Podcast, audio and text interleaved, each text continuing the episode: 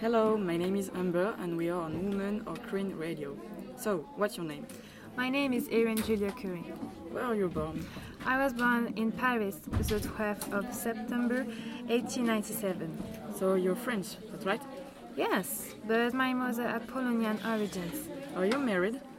Yes, my husband's name is Frederick Julia Curie. We are married since 1926, and now we have two children, Hélène and Pierre. Did you do some studies? I've got an original education. My parents and their friends give to me and their children an education gambling pragmatism and body sports. I've got my baccalaureate on 1914.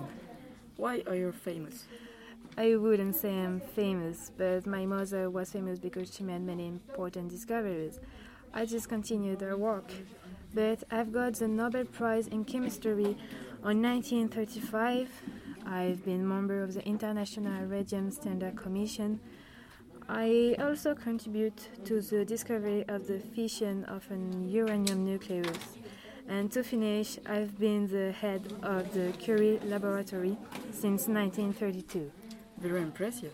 Thanks to have accepted the interview. You're welcome. Have a good day. Have a good day too.